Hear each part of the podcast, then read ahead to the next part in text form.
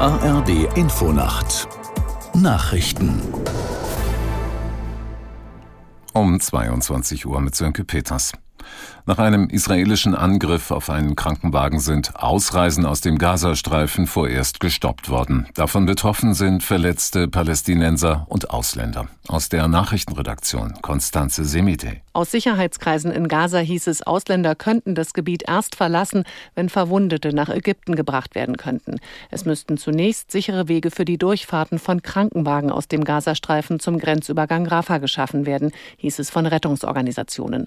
Israels Armee hatte bei ihrem Vormarsch im Norden des Gazastreifens nach eigenen Angaben einen von der islamistischen Hamas benutzten Krankenwagen angegriffen. Dabei sind nach Militärangaben mehrere Terroristen getötet worden. Der Hamburger Flughafen ist nach einem Großalarm am Abend gesperrt worden.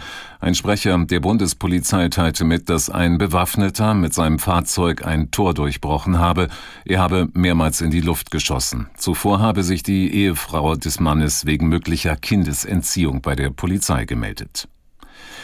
Die EU wird in der kommenden Woche neue Strafmaßnahmen gegen Russland bekannt geben. Das hat Kommissionschefin von der Leyen bei einem Besuch in Kiew angekündigt. Demnach sind unter anderem neue Einfuhr- und Ausfuhrverbote geplant. Von der Leyen lobte die Reformen der Ukraine.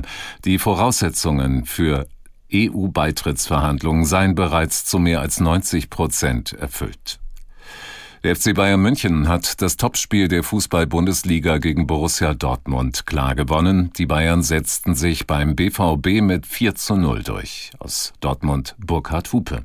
Der FC Bayern München hat Borussia Dortmund deklassiert. Das muss man so deutlich sagen, denn dieses 4 zu 0 vor mehr als 81.000 Zuschauern war auch in der Höhe in Ordnung. Nach 10 Minuten führte der Rekordmeister durch Upamecano und Kane schon mit 2 zu 0. Nachdem Kane dann ein zweites Mal getroffen hat, im zweiten Durchgang war die Sache gelaufen. Und noch einmal Harry Kane mit seinem dritten Treffer an diesem Abend besorgte dann den Schlusspunkt unter ein wirklich berauschendes Auswärtsspiel des FC Bayern München bei völlig enttäuschenden Dortmundern.